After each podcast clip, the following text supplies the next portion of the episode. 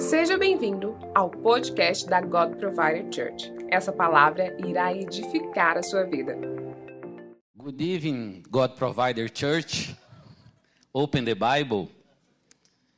Shalom. Abra sua Bíblia, por favor, em Mateus capítulo 6. Estou muito feliz essa noite, nesse dia, né? Porque é a primeira vez que eu vou estar, estou falando aqui oficialmente como God Provider, como membro aqui da God Provider. Isso é muito bom, né? Mateus capítulo 6. Mateus é o primeiro livro do Novo Testamento. Então, abra aí Mateus capítulo 6.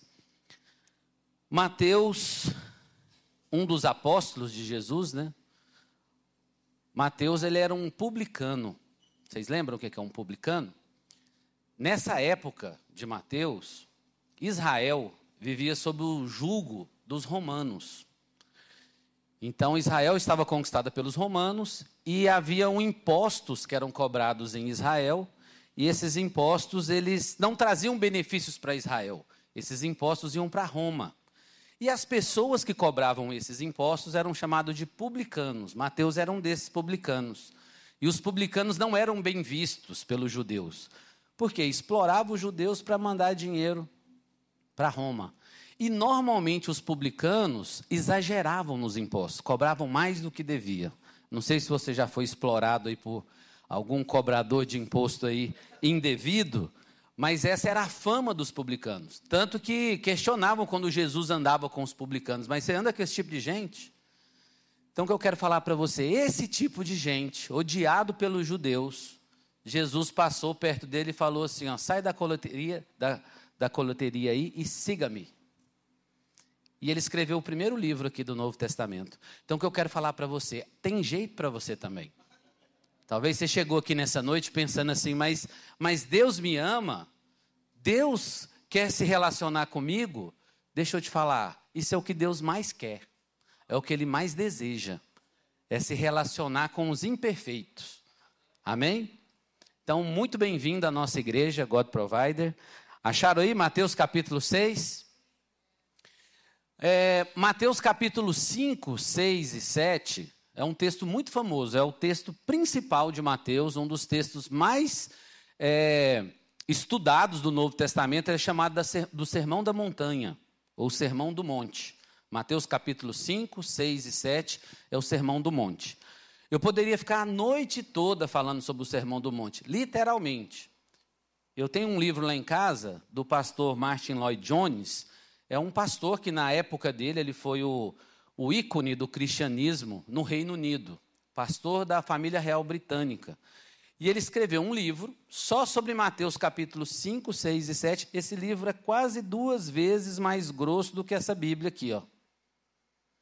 Falando só de Mateus capítulos 5, 6 e 7. Sugiro que você compre esse livro, se você quiser aprofundar um pouco aqui no Sermão da Montanha, é o Sermão do Monte do pastor Martin Lloyd Jones. É um médico que abandonou a medicina, abandonou tudo para servir o reino.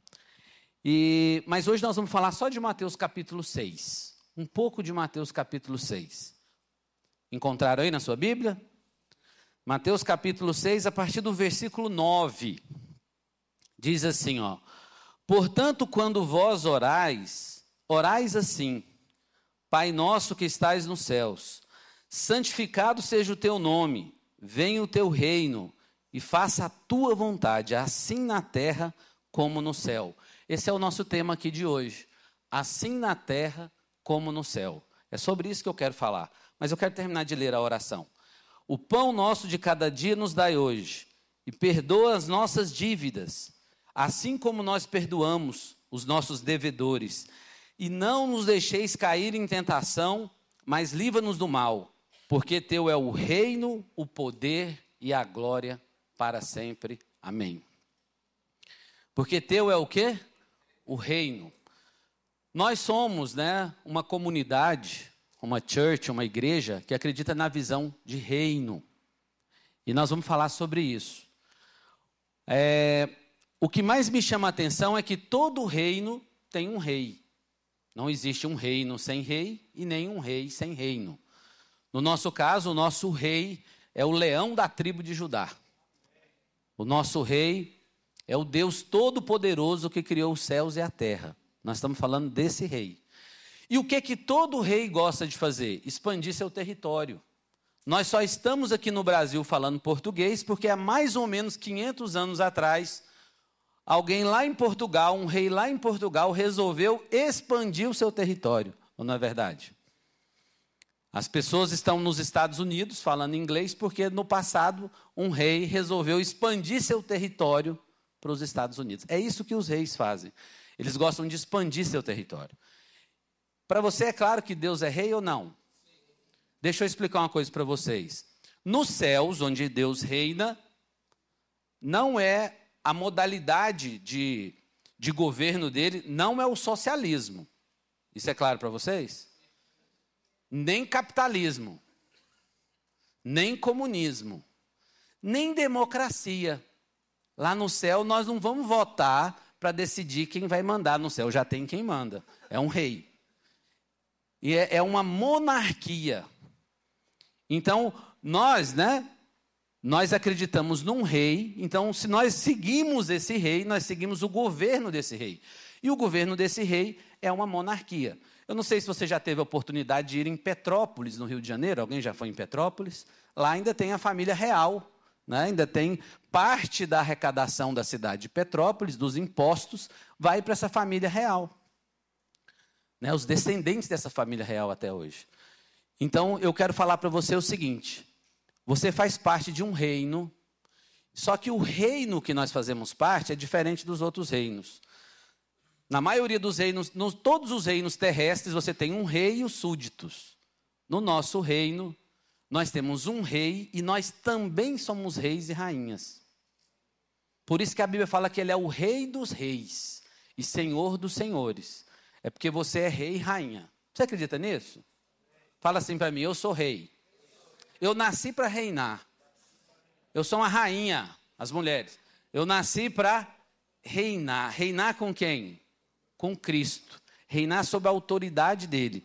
Então Deus decidiu expandir o reino celestial para a terra. Então o que, é a vontade, o que, que ele quer que seja feito? Assim na terra como no céu. O governo aqui da terra não é esse governo que a gente tem no Brasil. Não é democracia. O governo que tem que ser estabelecido é uma monarquia, com nós reinando com Cristo. Esse é o plano. Vocês acreditam nisso? Essa é a nossa visão.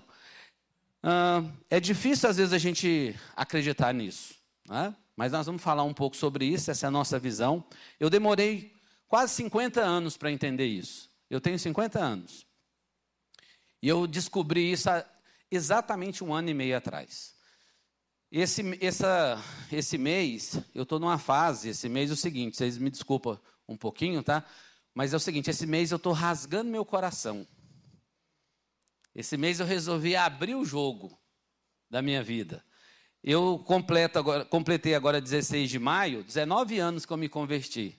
19 anos que eu aceitei Jesus. E aí, depois desse dia 16 de maio, agora, 19 anos que aceitei Jesus, 50 anos, eu não vou viver mais 50 anos, né? Então agora é a hora de viver o que tem que ser vivido.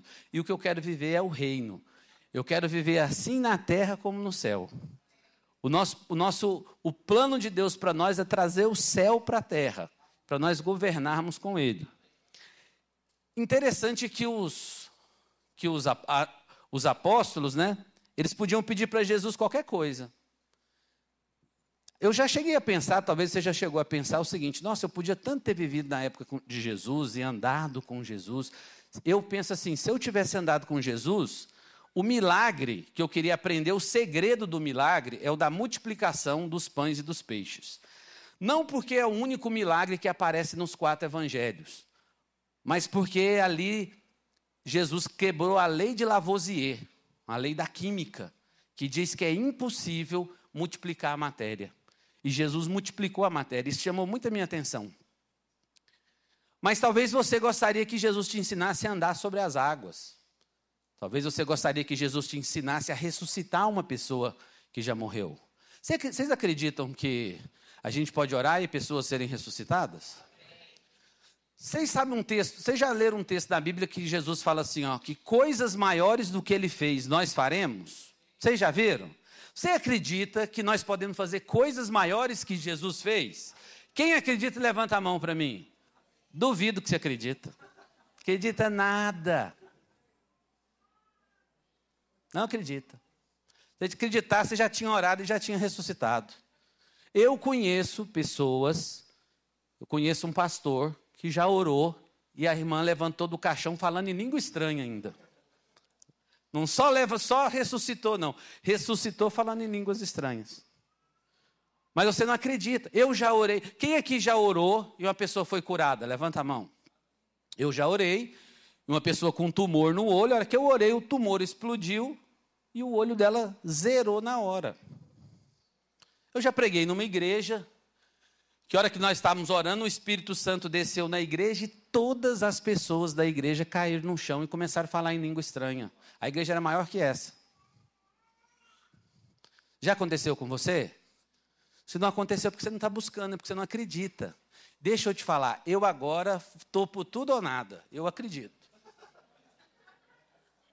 Eu agora acredito e vou viver isso. Porque é isso que a Bíblia ensina. E essa igreja ensina isso para nós. E foi por isso que eu vim para essa igreja para viver o sobrenatural. Eu estava numa aula aqui do sobrenatural. Sabia que aqui nessa igreja tem aula de sobrenatural? E eu, na, no curso sobrenatural, a professora falou assim: ó, agora vocês vão reunir de dois em dois e eu vou ensinar vocês a profetizar. E eu pensei, era isso que estava faltando no meu ministério. Eu vim atrás disso. E hoje eu vou profetizar. E aí ela manda a gente reunir aqui num círculo de dois em dois e fala assim: ó, cada um agora vai orar por um meio de transporte.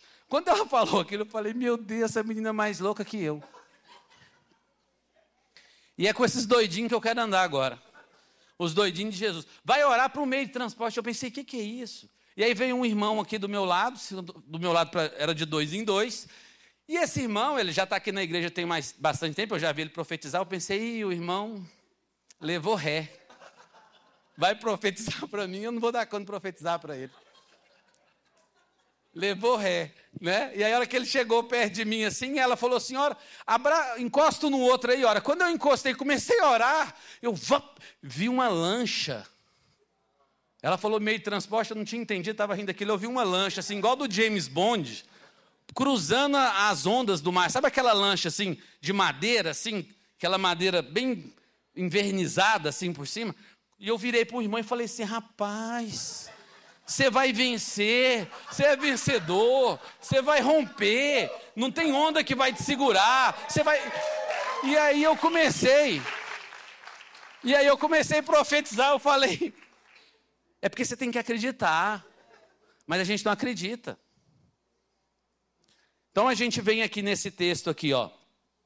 O que que os discípulos, o que que os discípulos sacaram de Jesus? Bom, eu quero aprender a fazer o que Jesus faz. Ele falou que coisas maiores faremos.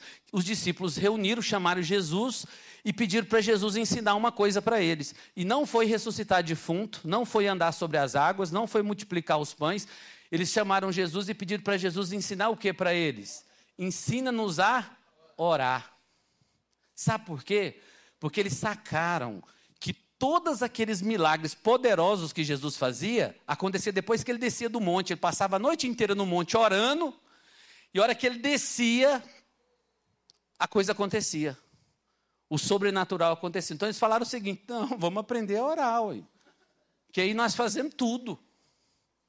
E ele ainda falou que coisas maiores. Aí ele chama, chama Jesus e pede para orar, e Jesus começa a ensinar eles a orar assim, então, ó. Deus Todo-Poderoso, o Eterno, Imortal. É assim que começa a oração?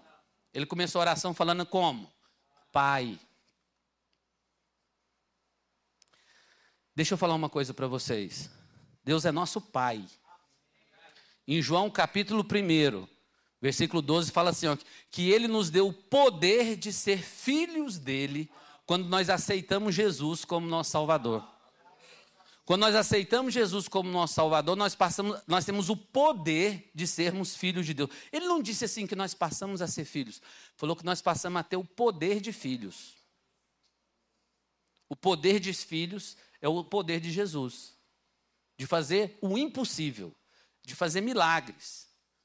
Então ele nos deu esse poder, o poder que estava lá em Gênesis 1, 26. Façamos o homem conforme a nossa imagem, conforme a nossa semelhança, e governe e subjugue a terra.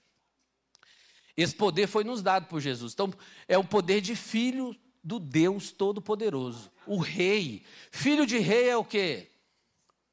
Príncipe e princesa. Qual que é o futuro de um príncipe e de uma princesa? Reinar. Quando que um príncipe e uma princesa reinam?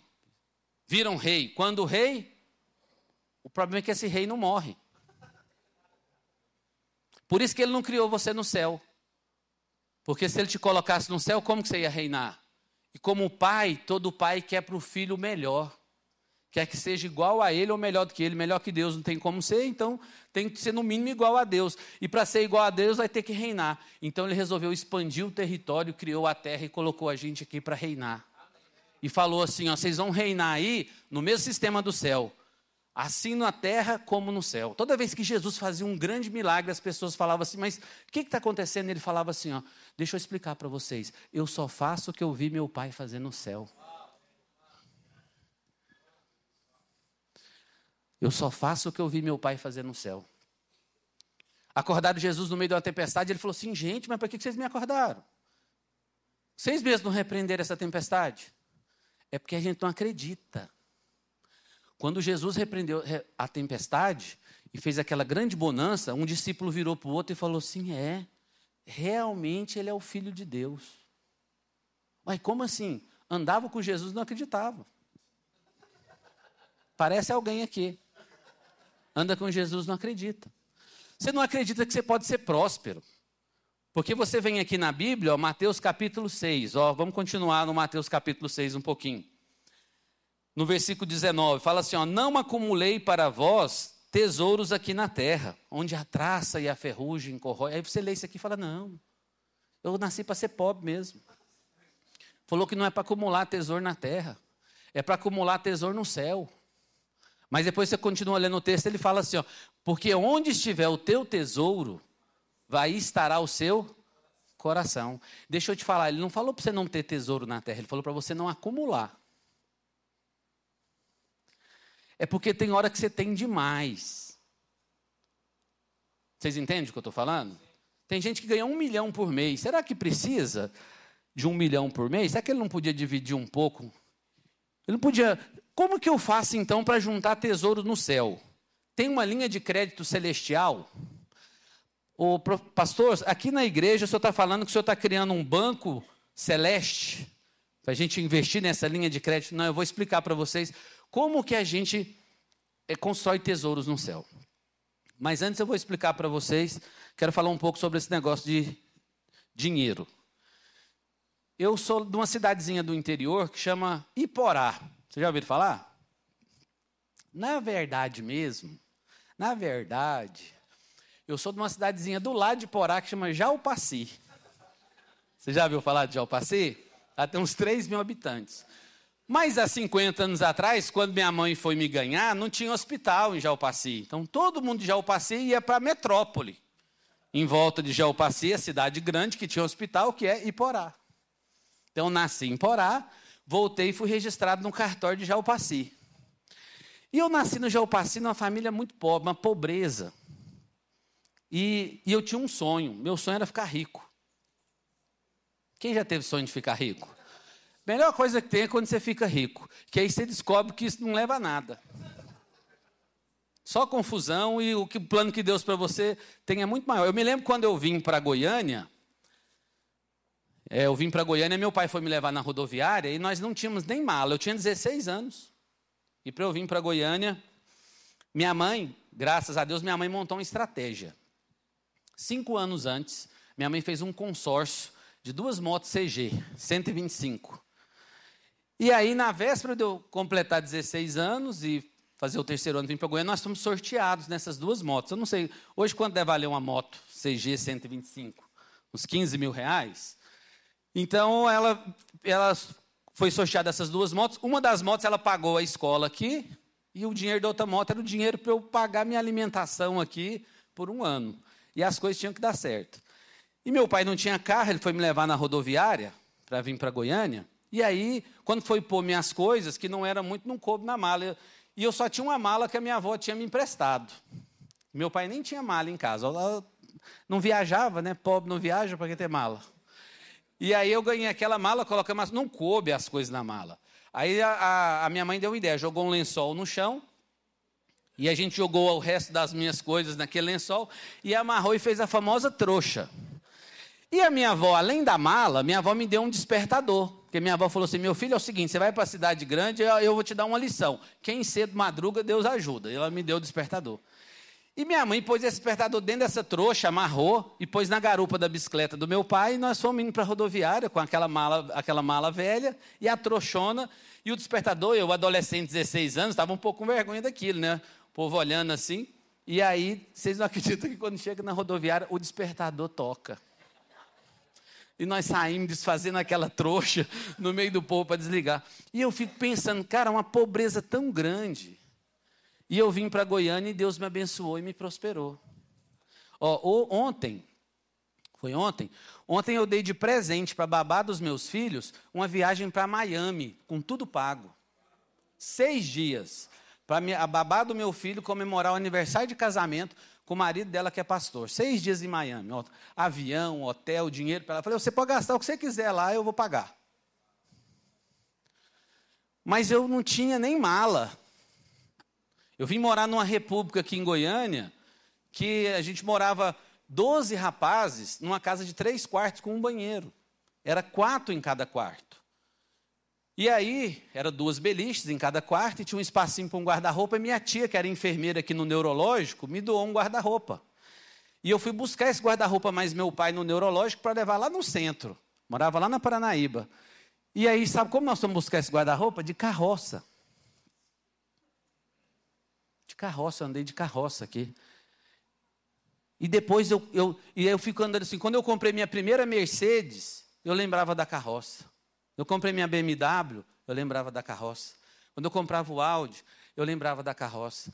Eu fico falando assim, da onde que você tirou da cabeça que você não pode ser próspero aqui na terra? Deus falou para você não juntar, não acumular. Mas você tem que ter uma quantidade para você ver bem. E como que você junta riqueza no céu? Quando você investe no reino. Por exemplo, essa babá que eu estou pagando para ela ir para Miami, eles são pastores. Eles falaram para mim que estão sentindo no coração de evangelizar a América. Falei, vai que Deus está nesse negócio.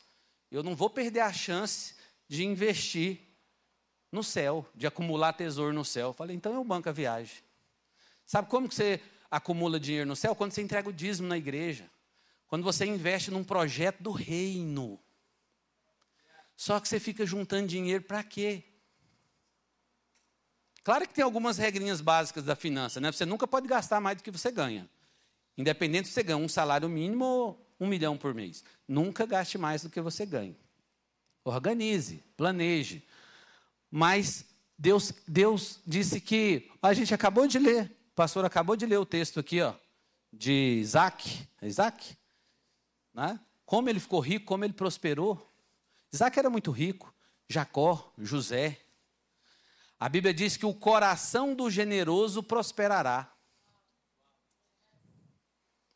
Isso que é acumular tesouro no céu. Começa a ser generoso e você quando você começa a investir no céu, você investe nas coisas do céu, do reino, aí o céu reflete aqui na terra, assim na terra como no céu. E a gente começa a viver isso. Então é importante que a gente entenda que, que Deus quer que a gente prospere. Mas você prosperar só para acumular riqueza sem sentido nenhum. Steve Jobs, o homem mais rico, né, enquanto ele estava vivo, do planeta, morreu de quê? Câncer. Quem aqui conhece alguém que foi curado de câncer já? Milagrosamente na igreja? Olha aí. A questão não é dinheiro. Eu me lembro do Leonardo, quando o Leandro morreu, aquela dupla sertaneja, ele dando entrevista na televisão, ele falando: Eu daria tudo que nós ganhamos para ter meu irmão de volta.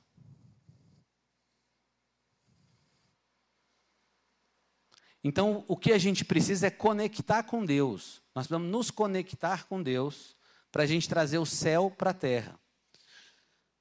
Deus é dono do ouro e da prata. Então deixa eu explicar uma coisa para vocês. Sabe qual que é o verdadeiro tesouro que nós temos que buscar? Fazer a vontade de Deus. Certa, perguntava para Jesus assim.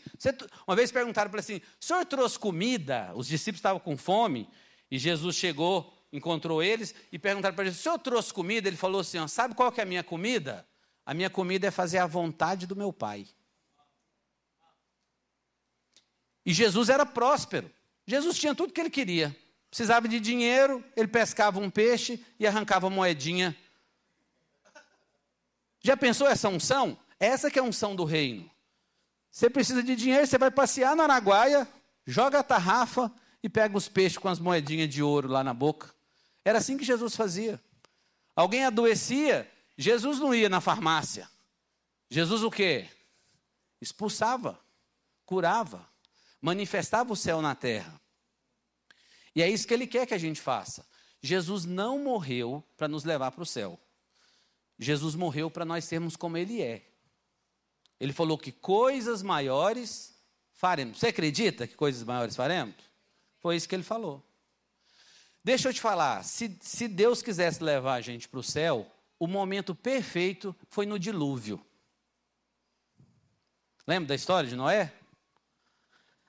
Então Deus, Deus viu que o mundo estava perdido e Deus resolveu destruir o planeta Terra? Sim ou não?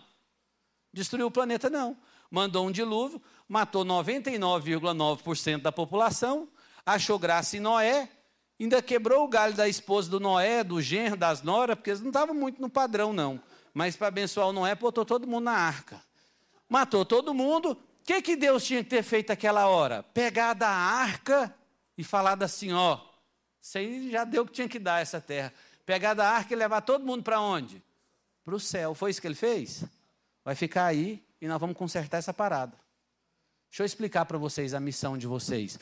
É fazer da terra como no céu. Não é fugir da terra. Você quer ver outro momento que, se Deus quisesse que a gente fosse para o céu, Ele tinha nos levado para o céu? Quando Jesus morreu na cruz. Leia os textos dos evangelhos que falam o que aconteceu quando Jesus morreu na cruz. Um dos evangelhos diz o seguinte: que houve um terremoto na hora que Jesus morre, um terremoto, e os mortos ressuscitaram do cemitério e saíram correndo pela cidade dando glória a Deus. Já pensou? Seu avô que morreu tantos anos, seu bisavô, sua, seus parentes correndo na cidade, está escrito isso lá. E o véu se rasgou de cima a baixo. Aquela hora que Jesus morreu ali, passou a régua, ele ressuscitou, o que, que ele tinha que ter feito? Levar todo mundo para onde? Mas ele falou assim: Pai, não peço que os tire do mundo, mas que os livre do mal. O plano é aqui. Vocês vão aprender a governar aqui. Então nós estamos num treino para governar. Quem sabe o que, que é preleção? Lá no futebol. O futebol faz a preleção. A preleção é o seguinte: antes do jogo, nas quatro linhas, ele se reúne no vestiário, o técnico com os jogadores. E ali ele dá uma palestra motivacional, ele explica um monte de coisa para os jogadores saírem o quê? Para o jogo nas quatro linhas e vencer. As quatro linhas é a sua vida. As quatro linhas é a sua vida fora da igreja. Lá no seu trabalho, lá no seu namoro, lá no seu casamento, lá na sua família. E aqui é a preleção. Vocês entenderam o que eu estou falando? Que você vai aprender. Não é para aprender, ficar aqui, glória a Deus, aleluia, e saiu daquela porta ali volta para o marasmo. Deixa eu te falar, eu tenho duas coisas só que eu busquei na minha vida até hoje. Uma foi ficar rico. Depois que eu fiquei rico, eu tinha 24 anos, eu tentei o suicídio. Lá no meu condomínio, semana passada, o segurança foi lá no bosque e deu um tiro na boca e suicidou. Muitas pessoas fazem isso. Eu quase fiz isso. Com três carros importados na garagem, com fazenda, um cheio de dinheiro na conta, mulheres. E a minha vida não fazia sentido. A coisa que eu mais oro é para vocês prosperar logo. Que aí a gente passa para o próximo nível. Você vai ver que não vai levar a nada. Por mais problemático é os ricos. Cheio de problema. Depressão, entendeu? Então, prospera para a gente ir para o próximo nível. Tá? Que é o quê? Fazer assim na terra como no céu. Aqui também tem um texto interessante, Jesus nos alerta, ó, Mateus capítulo 6. É, a partir do 25, ó. Por isso vos digo: não andeis ansiosos pela, pela vossa vida, quanto ao que haveis de comer ou beber. Lembra desse texto? Para que ficar ansioso com o que haver de comer, beber, vestir? Olha os pássaros, que não semeiam nem colhem, nem ajuntem celeiros. Eu cuido de todos eles. Olha os lírios do campo, nem Salomão, em toda a sua riqueza, se vestiu como eles. Mas busque em primeiro lugar o quê? O reino de Deus e a sua justiça. O que é buscar o reino de Deus e a sua justiça? Primeiro é entender a mensagem do reino que existe um reino invisível sendo expandido para o reino visível que é a terra. Que no reino invisível Deus reina soberano e que ele criou nós para reinar com ele na terra. Primeiro é entender a mensagem.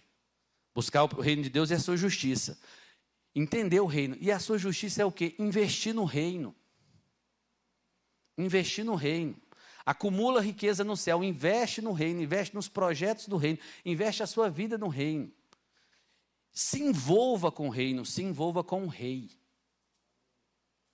A primeira mensagem de Jesus, Mateus capítulo 4, primeira mensagem pública dele. Mateus, o evangelho de Mateus, né? É um publicano, escreveu para os romanos. Ele começa no, nos primeiros capítulos contar a genealogia de Jesus. Depois ele conta o batismo de Jesus. Depois Jesus vai, depois de batizado, ele vai para o deserto, é tentado por Satanás. E Satanás faz uma proposta interessante para Jesus: proste-me adore, que eu te darei todos os reinos da terra. Jesus aceita? Sabe por que, que Jesus não aceita? Porque todos os reinos da terra já são dele. Sabe por que, que você não, pode, não, não tem que aceitar as propostas de Satanás? Porque tudo é seu. Eu vou explicar de novo tudo é seu. Todas as coisas.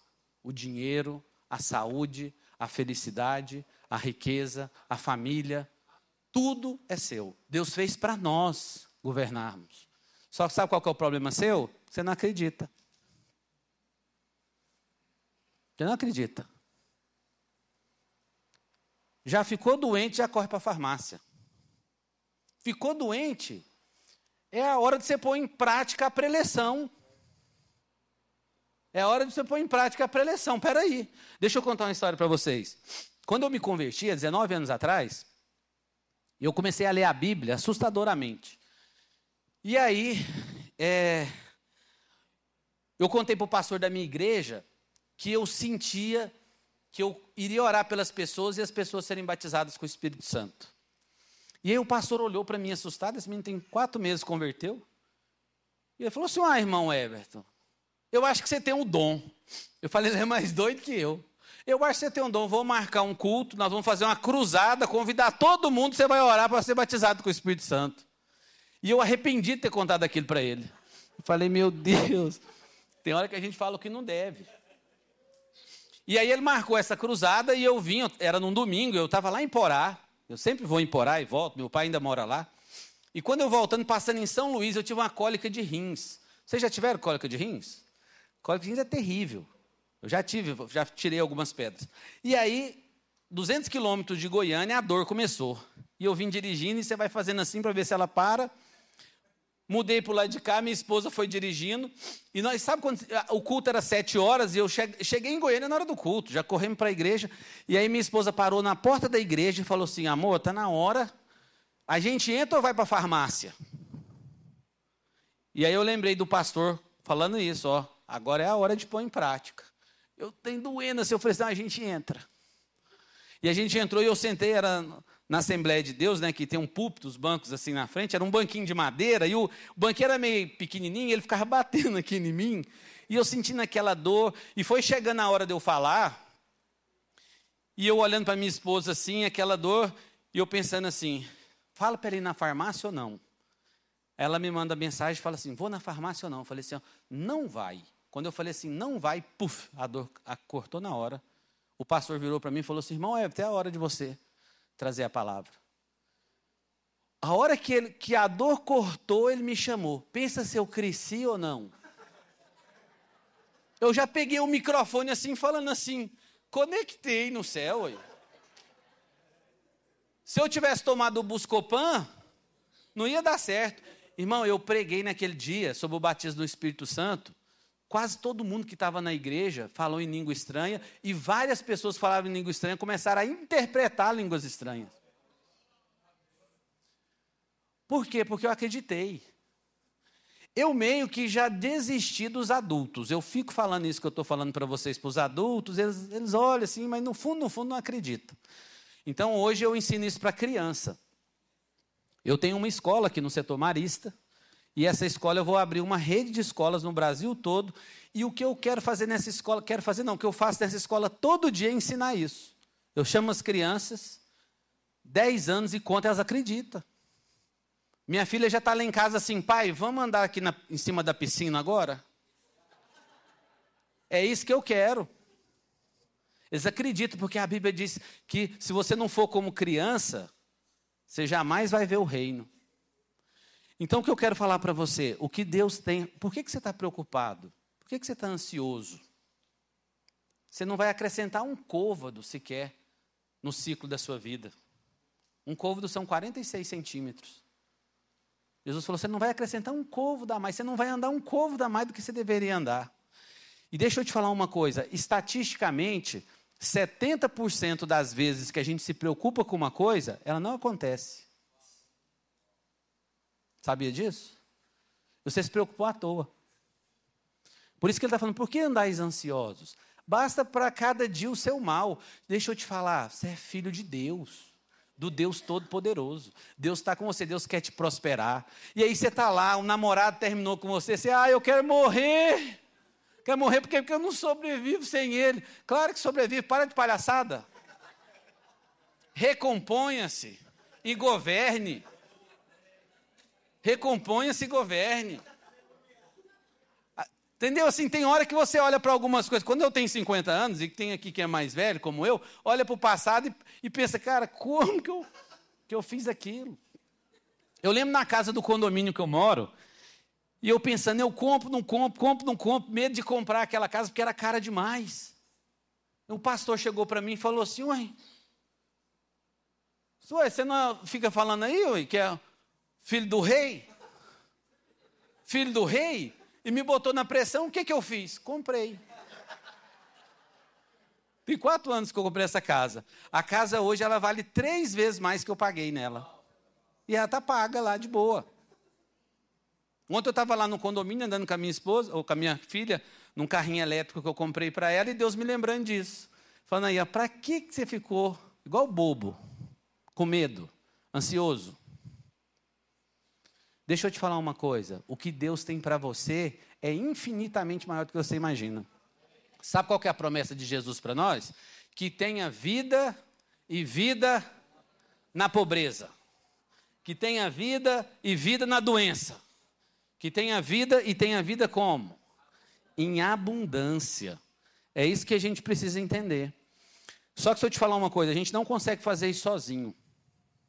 A gente não consegue viver o reino 24 horas. A hora que a gente sai aqui da igreja, que a gente chega no trabalho amanhã, a gente começa a tirar o foco.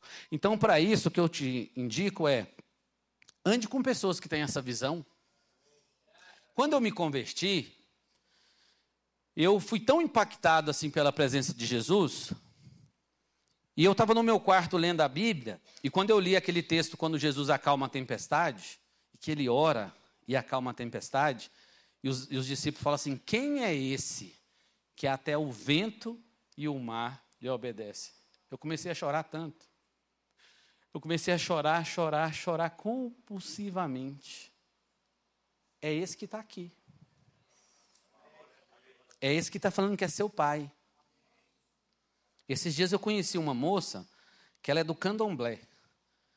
E aí ela veio falar para mim que me explicar um negócio do Exu dela. E que o Exu dela é o que comanda o vento. Porque eles têm uns Exus assim, né? A Iemanjá, que comanda as águas. Eu não me lembro o nome do Exu dela lá que comandava o vento. E eu virei para ele e falei assim: Pois é, e eu conheço o cara que comanda o Exu.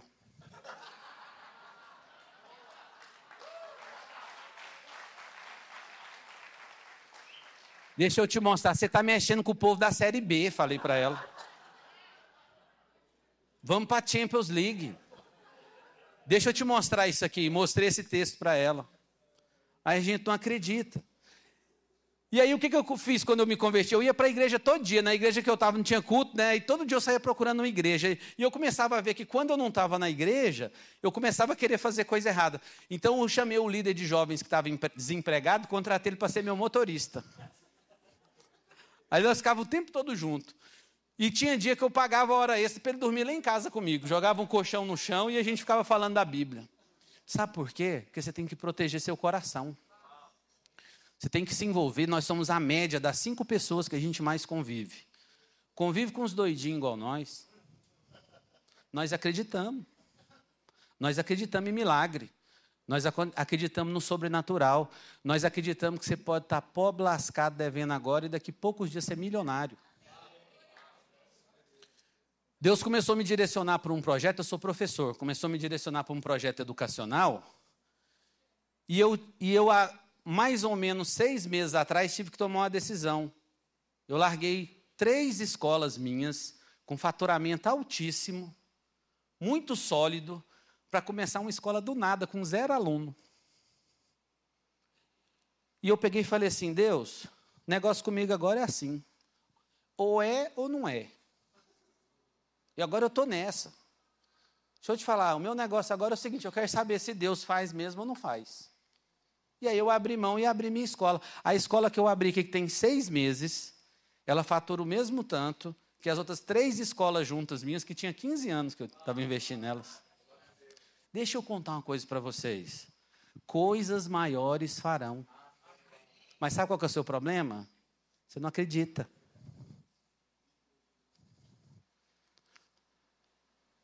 Você não acredita. Eu quero convidar vocês para uma coisa hoje. Todas as coisas cooperam para o bem daqueles que amam a Deus e daqueles que foram chamados de acordo com o seu propósito. Está escrito na Bíblia. O apóstolo Paulo que escreveu isso. Paulo foi um dos apóstolos de Jesus. É, Paulo era assassino. Paulo assassinou pessoas. Paulo torturou pessoas. Paulo perseguiu pessoas. Era um bandido. Deus olhou para ele. Deus, Jesus aparece para ele no caminho para Damasco. E quando Jesus aparece para ele, Jesus cega ele e manda ele para a casa de uma pessoa, e aparece para um outro seguidor e manda esse outro seguidor ir lá na casa onde Paulo estava orar por ele. Quando Jesus aparece para esse outro seguidor e manda orar por Paulo, o outro seguidor fala assim: Jesus do céu, deixa eu contar um negócio para o senhor. Dessa vez o senhor errou. Eu não vou lá de jeito nenhum. O senhor não sabe quem que é esse cara aí, não? É um bandido. Não vale nada. Safado, vagabundo. Bandido, bandido. Aí Jesus falou para ele assim: ó, deixa eu te contar uma coisa. Ele é escolhido meu. E eu vou levar ele diante de reis e rainhas. O apóstolo Paulo, esse bandido que foi convertido por Jesus, escreveu metade do Novo Testamento. O Novo Testamento tem 27 livros. Paulo escreveu 13 e suspeita-se que ele escreveu os Hebreus. Tem uma dúvida teológica se foi Paulo ou não. Então, já que tem a dúvida, eu vou considerar que é só 50% dos hebreus ele escreveu. Com mais 13 dá 13,5. É justamente 50% do Novo Testamento. Deixa eu te falar, você tem solução, Deus te ama e Ele quer fazer o céu descer sobre você. E que a gente faça aqui na terra como no céu. Você acredita nisso? Antigamente, isso não era possível antes de Jesus nos resgatar, isso não era possível. Para que a gente pudesse se conectar com Deus e trazer o céu, o Deus para a terra, era através do tabernáculo. O tabernáculo era um templo. E eu quero explicar para vocês essa logística, que a gente já está indo para o final, que é o seguinte: se vocês vivessem na época lá de Moisés, na época do Antigo Testamento, vocês não estariam tendo essa oportunidade que vocês estão tendo aqui hoje. Quem sentiu a presença de Deus aqui hoje? Não era assim que funcionava antes. Sabe como que era na época do tabernáculo? É como se fosse o seguinte: todos nós ficávamos lá no estacionamento, do lado de fora. E a gente anotava os pedidos de oração, entregava para os obreiros e só os obreiros ficavam aqui dentro. E aqui onde eu estou tinha um véu, que dentro desse véu tinha a arca da aliança, e Deus descia sobre a arca da aliança com todo o seu poder. E só um dos obreiros que estavam aqui podia entrar nesse local e ter o contato direto com Deus. Aí ele levava o pedido de oração de todo mundo e ficava aqui lendo o pedido de oração da Maria, do José e orando por todo mundo, orando por todo mundo. E aí quando Deus descia, a presença de Deus era tão grande que ele começava a tremer e eles colocavam sininhos nele. Ele vibrava e as pessoas lá no estacionamento escutavam o barulho e sabia que Deus estava escutando a oração. Mas quando Jesus morreu, diz que houve um terremoto. Os mortos ressuscitaram do sepulcro, saíram correndo pela cidade, e o véu se rasgou de cima a baixo. E nós passamos a ter acesso àquele lugar onde ficava a arca da aliança, que chama Santo dos Santos. Eu quero falar para você que você tem acesso ao Santo dos Santos onde toda a glória e o poder de Deus desce sobre você. Nós estamos conectados no Santo dos Santos pelo Espírito Santo. Eu quero te convidar a ficar em pé. Nós vamos fazer uma oração. Em Israel, hoje eu tive a oportunidade de almoçar com um judeu. E a hora que a gente foi almoçar, é, a esposa dele virou para mim e mostrou lá, né? Tinha tantos pratos na mesa e tal, um judeu muito rico aí. E aí ele, ela falou para mim: "Você come isso, come aquilo?" Eu olhei para ela e pensei: "Minha filha, eu morei na República. Tinha dia que eu não comia.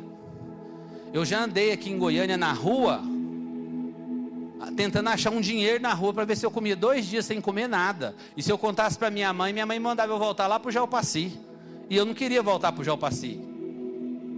Eu como qualquer coisa. Então deixa eu falar para você. Os judeus, né?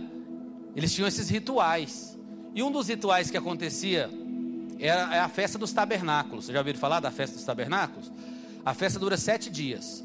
É uma festa que todo mundo sai de casa, monta umas tendas e eles começam a habitar nessas tendas, lembrando o tempo do Êxodo, que eles caminharam 40 anos no deserto.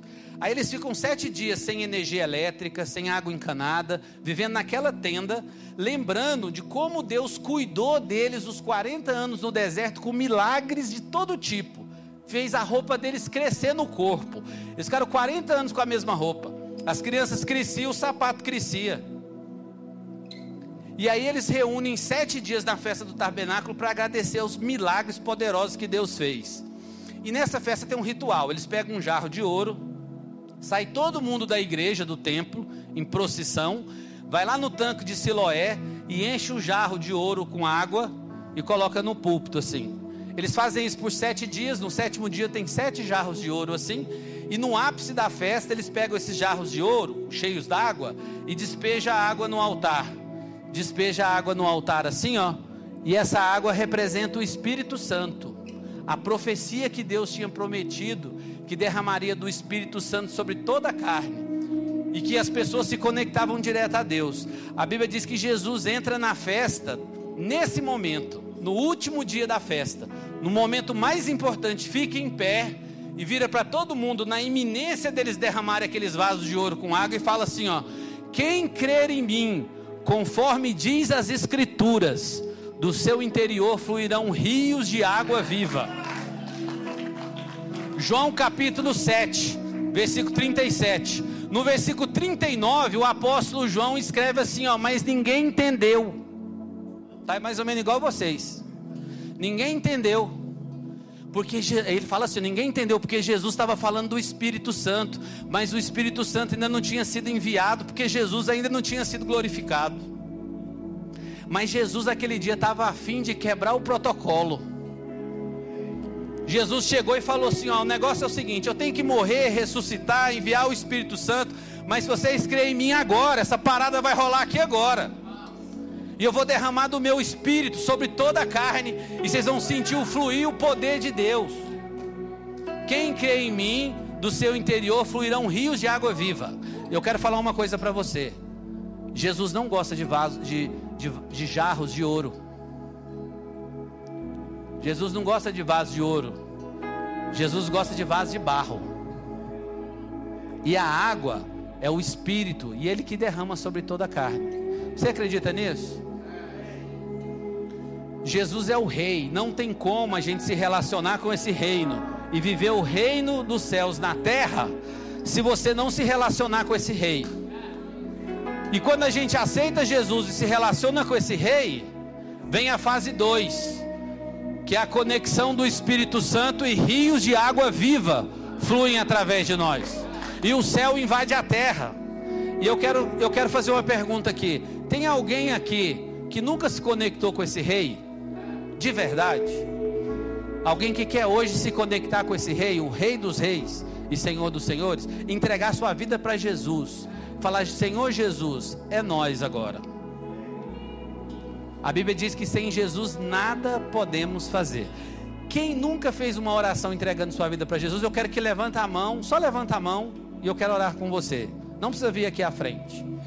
Tem alguém que quer se conectar a esse rei hoje? Pela primeira vez, alguém levantou a mão ali. Fique com a mão levantada que nós vamos orar. Tem mais alguém? Outra, pessoa, outra senhora levantou a mão ali. Quem nunca se conectou, nosso time vai, não precisa trazer aqui na frente, nós vamos abraçar você aí, vamos orar. Só levanta a mão, nós vamos orar. Quem aqui nunca se conectou com esse rei e quer se conectar agora? Levanta a mão. Tem alguém com a mão levantada ali, ó? Vai alguém do nosso time lá. Nós vamos fazer uma oração. Tem outra pessoa com a mão levantada ali, ó. Fica com a mão levantada. E alguém do nosso time vai te procurar agora. E você que já tem essa conexão com Deus, eu quero te chamar hoje. Eu quero chamar o pastor Eber aqui, o pastor Lucas, não sei quem vai vir depois de mim aqui, e nós vamos orar, porque é uma promessa de um avivamento sobre essa igreja. Esses dias eu sonhei que eu chegava para o pastor e falava assim: ó, aquele avivamento lá dos Estados Unidos chegou aqui. E eu acredito que isso pode acontecer nessa noite que o Espírito pode descer de forma poderosa. Você sabe por quê? Porque Ele quer. Quem não acredita, senta. Só fica em pé quem acredita para não atrapalhar. Quem não acredita, fica sentado para não interferir, para não atrapalhar. Agora, quem acredita, fica em pé, que Deus vai derramar do Espírito Santo dele de forma poderosa aqui. As portas que você imagina que nunca vão se abrir, vão abrir agora. O céu vai se conectar com a terra, porque essa é a vontade dele. Qual é a vontade de Deus? Que seja feita a vontade dele no céu como na terra. No céu não tem doença, no céu não tem pobreza, no céu não tem sofrimento, e que seja assim no céu como na terra. Você acredita nisso? Amém? Obrigado por ter ouvido até o final. Acesse o nosso canal e tenha acesso a mais ministrações.